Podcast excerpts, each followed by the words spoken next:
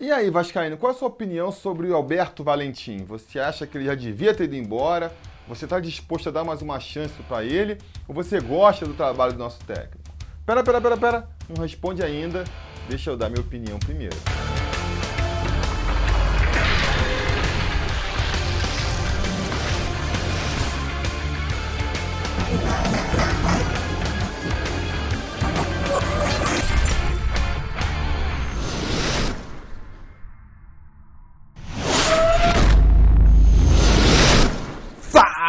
Torcida vascaína, Felipe Tiru de volta na área.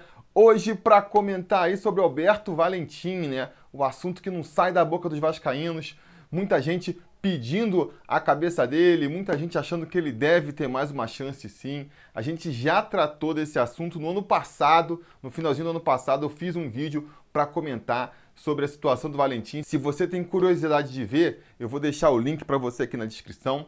Mas o tempo passa, o tempo voa e a relação do Valentim com o torcedor não fica numa boa. E a gente volta no assunto agora então para fazer novamente uma avaliação do trabalho do Valentim à frente do Vasco. Vamos começar então fazendo um breve resumo do que foi o Valentim no ano passado no Vasco, né? Eu costumo dizer que eu não sei se o Valentim é um bom técnico para o Vasco. Eu sei que o Valentim não foi uma boa escolha para o Vasco no ano passado para o momento que o Vasco passava, a escolha de um técnico com o perfil do Valentim não foi a melhor opção. O Valentim é um técnico novo ainda, né? tem poucos trabalhos, não tem essa experiência de ser bombeiro, de chegar para tirar um time de uma crise, e a gente viu como o Vasco sofreu por conta disso. Os primeiros cinco jogos do Valentim à frente do Vasco foram cinco derrotas. Eu acho que ele chegou com uma mentalidade de tentar impor ali a, a, sua filosofia, de fazer um time jogando de uma maneira mais complexa e precisou passar aí por cinco rodadas para perceber que daquele jeito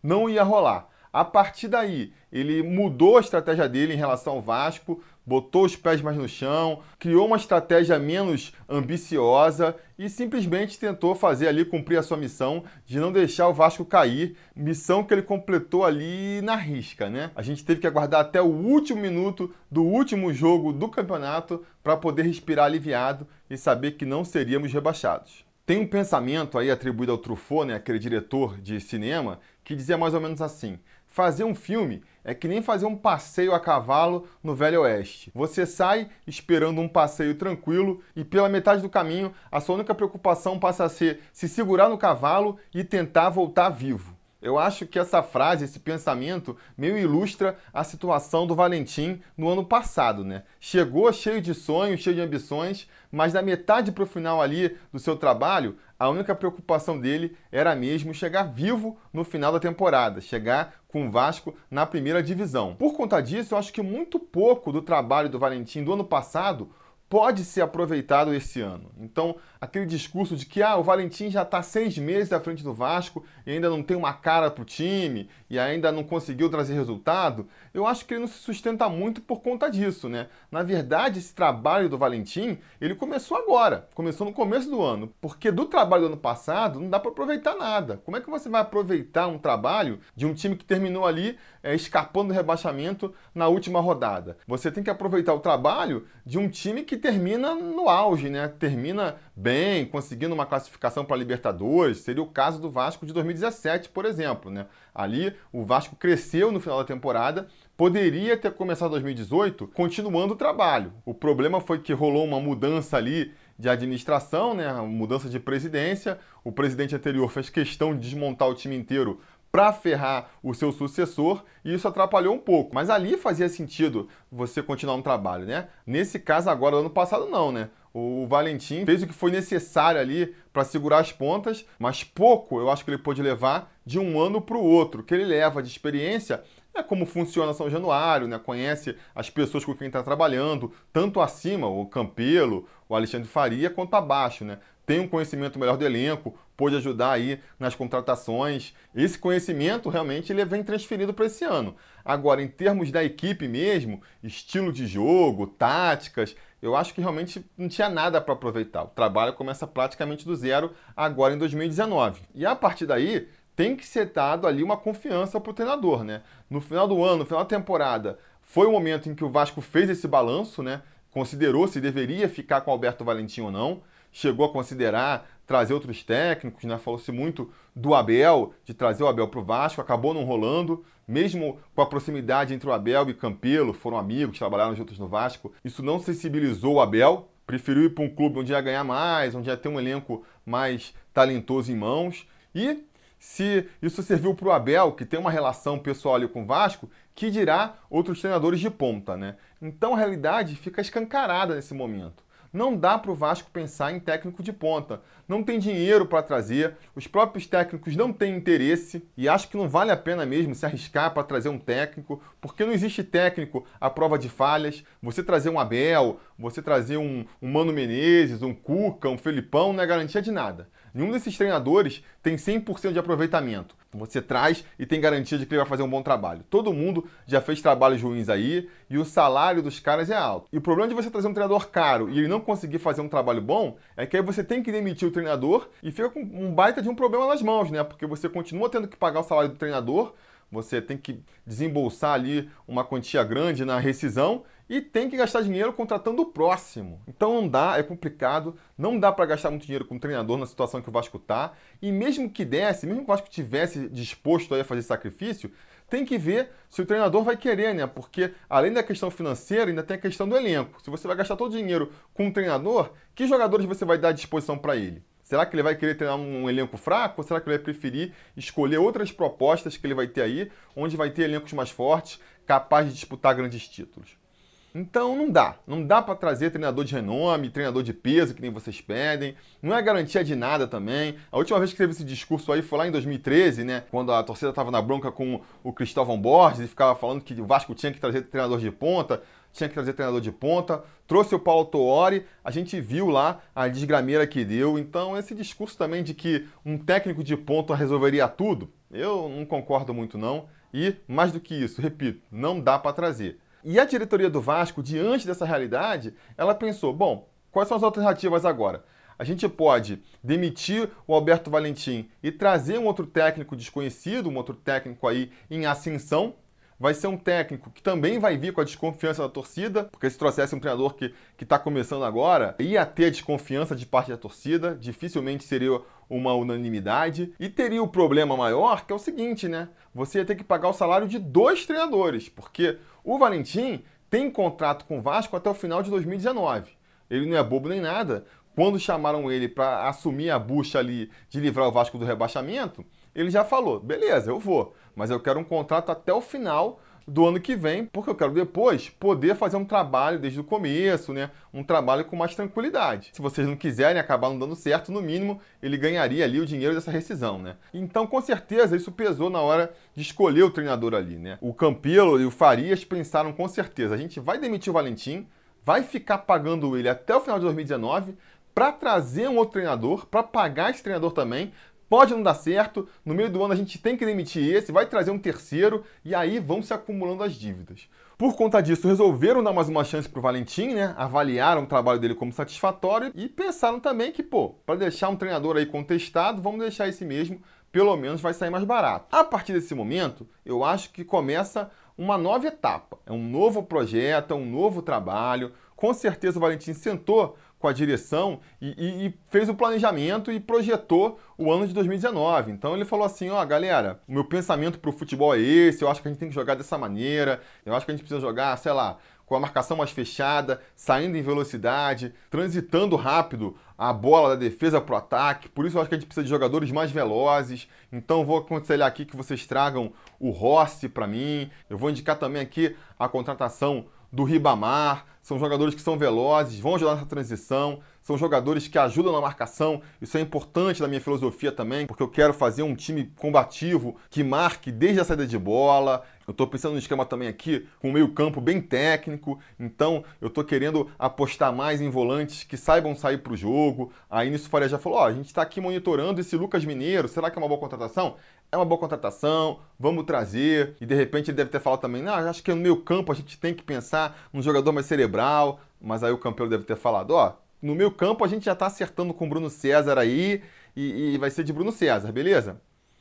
Tá bom, beleza, vamos aí. Enfim, eles tiveram essa conversa, na montagem do elenco. Com certeza tiveram uma conversa também na hora de projetar a temporada, então o Valentim deve ter sentado é, com o Daniel Gonçalves, que chegou aí para a parte física, e também com o Campilo e Farias, e falou: Ó, oh, vamos fazer o seguinte: a gente começa o trabalho na pré-temporada, é pouco tempo, são 15 dias, não dá para fazer muita coisa, então vamos pegar parte do Carioca, eu vou botar a molecada mais nova que está chegando aí, que tem mais gás, a gente bota eles para rodar, aproveita para testar os jogadores descansa os jogadores mais velhos e vamos preparando o time para quando chegar no final do estadual tá mais perto do ápice ali, para a gente poder entrar bem no brasileiro e conseguir atingir o ápice durante o brasileiro, né? E não chegar no final, chegar tão desgastado que a gente chegou no ano passado, quando a gente não conseguia nem terminar uma partida inteira, o time já estava botando os bofs para fora. Beleza? Então beleza, vamos fazer assim, vamos começar mais devagar, aumentando o ritmo aos poucos com certeza deve ter tido esse tipo de conversa. Eu não acredito que o Valentim está tirando tudo da cabeça dele, está fazendo tudo do jeito que ele quer, sem ter uma conversa com a direção, sem ter uma conversa ali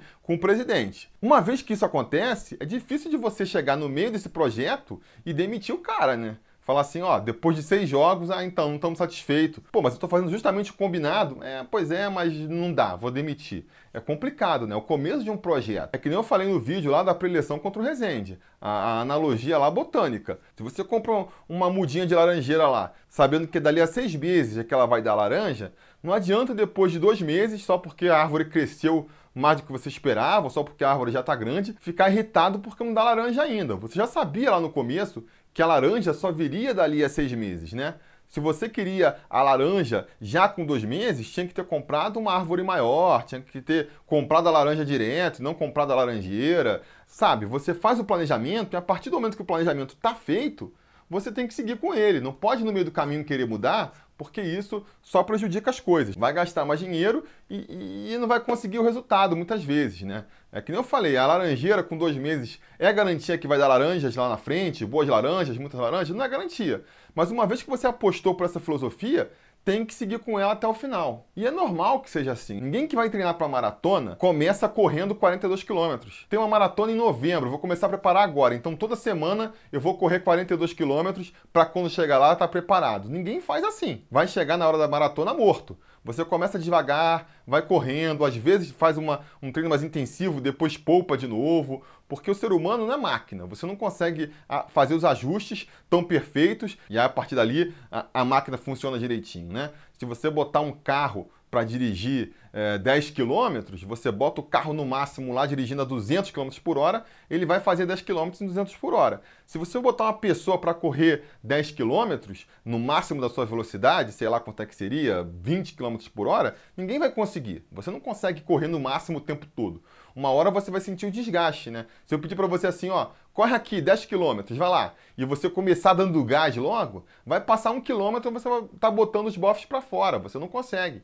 Talvez seja melhor você começar num nível mais lento, sentir como é que está ficando, vai acelerando aos poucos. Quando estiver chegando próximo do final, que você estiver mais sentindo gás, aí você gasta mais, aí você percebe, tá, aqui eu posso dar um gás final, um sprint final, porque eu já garanto que completa os 10 quilômetros. Então, no, no, futebol, a gente tem que pensar da mesma maneira, pensar a temporada como um todo. Não dá para querer chegar agora em janeiro e falar, ah, por que, que o time não tá jogando bem pra caramba? Tá todo mundo descansado, não estão tendo desgaste. Não estão tendo desgaste, mas também estão sendo preparados mais lá pra frente. De repente estão recebendo uma carga maior de treinamento físico, né? Estão com a musculatura meio dura ainda, então não conseguem reagir em campo, ou então não estão ainda com o preparo físico completo, né? É, um, é uma escadinha que vai subindo para não se desgastar tudo e não vão conseguir dar o máximo. É, repito, é um jogo de paciência, a gente tem que ter paciência. Eu sei que é fogo, a ansiedade bate forte, a gente quer ver logo o time é, jogando máximo, a gente quer logo projetar o que pode acontecer, mas é um jogo de paciência. Não dá para querer que em janeiro, em fevereiro, o Vasco já esteja jogando como vai estar jogando lá em setembro, outubro. Ninguém consegue manter o mesmo nível de futebol durante uma temporada inteira. Todo mundo oscila. Então, se você consegue planejar para o time ficar numa crescente e chegar no ápice no momento certo, vai ser bem melhor. O que vocês preferem? O Vasco voando agora, ganhando estadual e depois lutando para não ser rebaixado de novo é, no final do ano? Ou um Vasco pode até ganhar o estadual, mas jogando numa crescente e atingindo seu ápice lá no brasileiro, que é quando tem, vem os jogos mais importantes? Todo mundo vai preferir mais no brasileiro, né? Então acho que a gente tem que ter isso em mente. Ah, Felipe, mas pô, tem outros times que estão aí jogando bem, que também estão com o mesmo problema do Vasco e estão jogando melhor. Galera, Cada clube vive uma realidade e cada clube encara os seus problemas de uma maneira. Que nem a gente já comentou aqui, né? Se o clube, se o time terminou um ano numa, numa crescente, com um trabalho já bem encaminhado, ele já começa um patamar na frente agora em 2019. Um, é um trabalho já começado que ele só está dando prosseguimento. Diferente de um clube que terminou mal o ano anterior e está começando um projeto do zero. Tem questão de qualidade do jogador, é, qualidade do elenco, são várias coisas que a gente tem que levar em consideração na hora de avaliar o planejamento de cada clube. Cada um que cuide do seu, né? Até porque, vamos ver aí esse clube que está começando bem aí, que vocês estão falando, ah, clube tal começou benzão, eu acho que está mal. Beleza, vamos ver daqui a seis meses como é que esse clube vai estar. Tá. De repente ele está fazendo o planejamento errado aí que a gente comentou, né? Vamos ver. Ah, Felipe, você não está entendendo. O problema do Valentim é o seguinte: ele é muito retranqueiro. Não dá para o Vasco ter treinador retranqueiro. Esse é um discurso que a gente ouve muito também, né? Primeira coisa, eu não acho que o Valentim seja retranqueiro. Ah, ele joga e recua o time. Galera, ano passado o Vasco assumiu essa postura de fazer o gol e recuar porque não tinha outra opção. O Vasco não tinha fôlego para chegar no final da partida. Como é que você quer um time atacando o tempo todo sem ter fôlego? O jeito de você poupar o seu físico é justamente, né? Ficando mais atrás, não subindo tanto. Outra coisa, o Vasco, nos últimos anos, a gente viu aí, teve elencos muito limitados. Você não consegue fazer um time ofensivo sem talento. Você até consegue, no esforço, na garra, fazer um bom time marcador. Mas um time talentoso só com garra, que ataque, que faça muitas chances de gol, não dá. E aí você vai jogar aberto, jogar no ataque contra ataque com um time sem talento, você vai acabar perdendo. Vai acabar perdendo a maioria dos jogos. Por isso que a gente vai ver aí todos os, os treinadores que passaram no Vasco recentemente, todos foram acusados de serem retranqueiros, todos foram acusados de serem covardes, né? Por mais que a gente não veja isso na postura deles. É uma coisa inevitável, né? Por mais que vocês aí se recusem a aceitar, o Vasco, um time ruim, não resta outra possibilidade a não ser montar um esquema mais cauteloso. Se você não monta um esquema mais cauteloso, mais preocupado em não tomar gol do que em fazer gol, vai perder a maioria dos jogos e vai acabar sendo demitido. Essa é a grande realidade. Outra coisa que eu acho curiosa também é como o Vascaíno, de maneira geral, é tão averso à retranca, quer ver tanto seu time atacando e, ao mesmo tempo, enche tanta bola do Zé Ricardo, né? Porque se for perguntar para os vascaínos aí, a grande maioria acha que o melhor treinador que já passou pelo Vasco foi o Zé Ricardo. E o Zé Ricardo foi o treinador mais retranqueiro que passou pelo Vasco.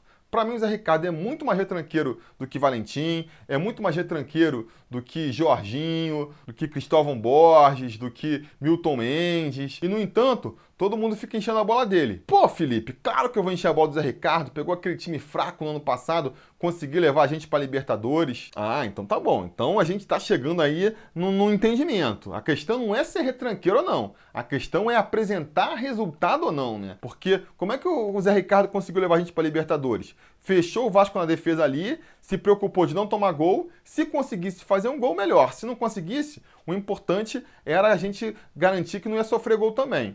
Com isso, conseguiu uma série de empates, uma vitória aqui, outra ali, e conseguiu ponto suficiente para chegar na Libertadores. Ou seja, a questão não é ser retranqueiro, ser ofensivo, não é o estilo de jogo, é a produtividade do treinador, né? A eficiência do modo de jogo dele. Então, vamos esperar para ver aí como vai ser a eficiência do, do time do Valentim. Eu, com certeza, né? Se eu puder escolher, quero o Vasco jogando para frente, dominando a partida o tempo inteiro, dando espetáculo. Se não for possível, se a solução for um jogo mais fechado, uma retranca, sair para contra-ataque, também pode ser, também pode ser. O que eu quero ver no Vasco é eficiência. É um time que ganhe mais do que perca, que consiga um aproveitamento bom na pontuação, isso que é o importante. O jeito como ele vai conseguir isso, a gente vai discutir. Vai depender das peças que tem, vai depender dos adversários que vai enfrentar. Então vamos ver. A, a, postura do Valentim é fazer um time mais fechadinho, que saia com rapidez para o ataque, né? Às vezes explore o contra-ataque do adversário. É essa a proposta dele?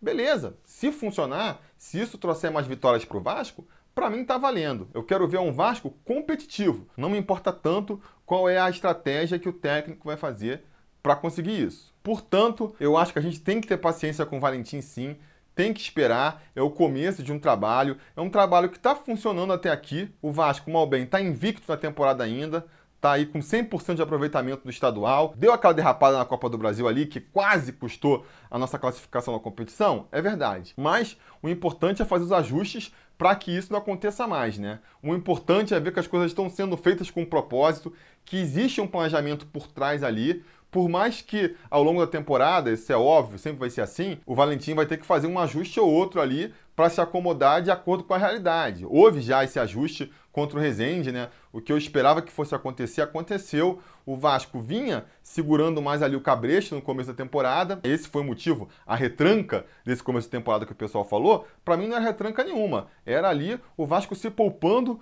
para o restante é, do ano. Então, claramente, fazia um gol e passa a cozinhar a partida para não desgastar os jogadores, para não contundir jogadores. Dá para condenar essa estratégia, uma vez que o Vasco está aí 100% no campeonato estadual? Para mim, não dá muito para criticar. Ou você vai me dizer que se o Vasco tivesse goleado o americano, tivesse goleado o Madureira, tivesse goleado a portuguesa, em vez de ganhar dos 3 de 1 a 0, isso faria muita diferença para o campeonato, faria muita diferença para o Vasco. Para mim não faria. Então a estratégia tem sido mais ou menos certa. Agora contra o Rezende, o Valentim percebeu que precisava fazer um agrado maior para a torcida, precisava ganhar um pouco a simpatia da torcida, soltou um pouco mais o time. O time já conseguiu responder em campo aí, mesmo sem fazer um grande futebol, já conseguiu ganhar por um placar mais elástico. Isso trouxe os seus reveses também. Thiago Galhardo está machucado, pode desfalcar o Vasco aí na final. Então, todas essas coisas, elas vão sendo balançadas aí na hora de projetar o futuro do Vasco. A gente está jogando com um elenco limitado, não é um elenco super talentoso. Então, as apostas têm que ser feitas ali no limite, né? Aquela história do cobertor curto, sabendo que se você puxa para um lado, vai estar tá sobrando o pé do outro. É, infelizmente, essa é a realidade do Vasco. Então, agora a gente tem que acreditar no processo, tem que acreditar. Tem alguma garantia de que vai funcionar lá na frente? Não, não tem garantia, né? Mas mudar tudo agora, tão pouco tem garantia de que vai funcionar. Então vamos deixar o Valentim seguir na, na, sua proposta aí. O importante, mais do que ver o Vasco jogando bem agora, é ver o Vasco crescendo ao longo da temporada. Isso que é importante, né? Ver o time do Vasco encorpando, ganhando cada vez mais consistência. Se a gente conseguir ver essa curva de evolução, é porque o Vasco está no caminho certo. O preocupante é se o Vasco começar a jogar bem, depois joga melhor, depois joga melhor ainda e de repente, pum, tem uma queda de produção, começa a jogar mal de novo, é, passa dois, três jogos e o Valentino não consegue acertar o time novamente. Aí isso é preocupante. Quando o time começa a, a perder rendimento, isso é preocupante. O time começar com rendimento baixo e ir crescendo aos poucos, isso não me incomoda não. Eu acho que isso faz parte do processo mesmo. A gente também, uma coisa que eu vivo falando, né? O Vascaíno vive falando que campeonato carioca tem que ser usado de laboratório, carioca tem que ser usado como preparatório para o resto da temporada. Então a gente não pode, ao mesmo tempo, defender esse discurso e ficar pedindo cabeça de treinador porque no Carioca o Vasco não está jogando bem, o Vasco não está jogando do jeito que a gente espera, sabe? Eu acho que, que existe uma incoerência aí. Por conta disso, eu vou tentar ser coerente no meu discurso, pelo menos. Eu acho que o estadual tem que ser usado como preparatório, sim. Não é que tem que abrir mão do estadual, mas até por conta do regulamento, o estadual só vai valer mesmo lá na fase final, né? Quando for as semifinais do estadual. Vai ser bom se vencer a Taça Guanabara? Vai ser bom. A gente vai poder comemorar, vai poder tirar uma onda com os rivais, já vai estar garantido lá na final, beleza. Mas se perder também, não tem problema. A gente ainda consegue ser campeão estadual e a gente consegue, mais importante, fazer uma boa temporada daqui para frente. Então eu vou confiar nisso aí e não vou fazer maiores cobranças em cima do treinador até começar o Campeonato Brasileiro, que aí vai ser quando a gente realmente vai ver quem tem garrafa vazia para vender. Beleza, galera? Mas digam nos comentários então a opinião de vocês. Agora vocês podem deixar. Dizendo nos comentários, você tá gostando do Valentim? Quer que o Valentim saia? Vai dar mais um voto de confiança aí? Digam nos comentários. Não se esqueçam também de apoiar o canal, caso vocês queiram que a gente continue com esse trabalho. Vocês podem apoiar a gente tanto pelo Apoia-se a partir de 5 reais, como se tornando membro aqui do canal. Vão ter vantagens também por conta disso. Entrem lá e vejam aí quais são os benefícios de se tornar um apoiador do canal. Não se esqueçam também de curtir o vídeo, assinar o canal, voltar amanhã, que agora é vídeo todo dia, e a gente vai se falando.